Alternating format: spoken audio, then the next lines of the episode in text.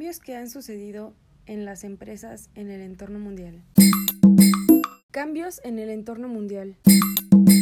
Para realizar negocios siempre se debe tomar en cuenta la globalización, las ventajas competitivas de la empresa que se han realizado recientemente.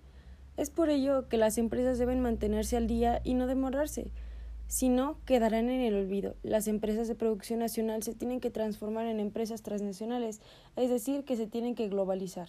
Es por ello que es imprescindible e indispensable que una empresa esté al día en cuanto a tecnología, en cuanto a administración, en cuanto a todos los campos que sean debidamente necesarios para que puedan innovar y puedan generar grandes ganancias. La globalización.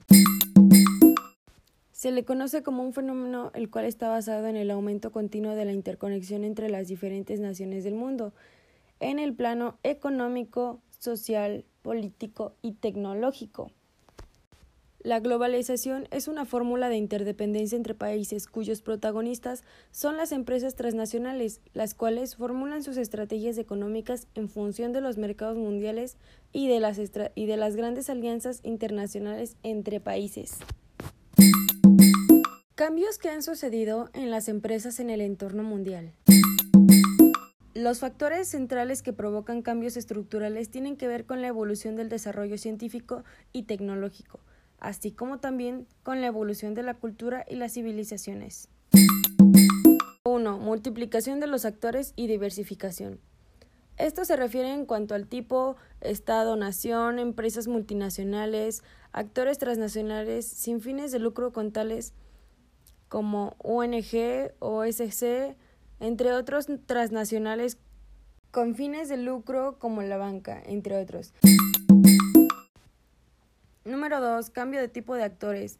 Este se refiere a mayor proliferación en la cantidad de Estado-nación, con grandes cambios y disminuciones en cuanto a sus atributos, que a la vez de una generación en disfunciones en la forma de operar el Estado-nación y en la gobernabilidad al interior del mismo.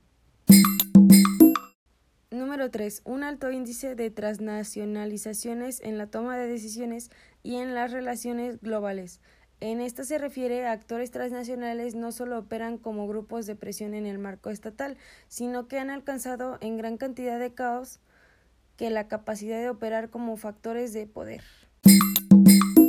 Número 4. Distinta manera de operabilidad del sistema. En este caso, antes se operaban en el Estado-Nación y con Estado-Nación. Ahora, interrelacionamiento es heterogéneo, agregándose actores de carácter transnacional y superestatal. 5. Modificación de pautas territoriales y de soberanía. En esta se refiere a la influencia de los factores centrales que provocan cambios estructurales y que tienen que ver especialmente con la evolución del desarrollo científico y tecnológico. Número 6. Crece la complejidad de la estructura mundial. Esto quiere decir que al no funcionar más con los actores estatales en forma monopólica. Y esto fue cambios que han sucedido en las empresas en el entorno mundial por Jimena Ramírez. Espero que les haya gustado mucho. Nos vemos en la próxima.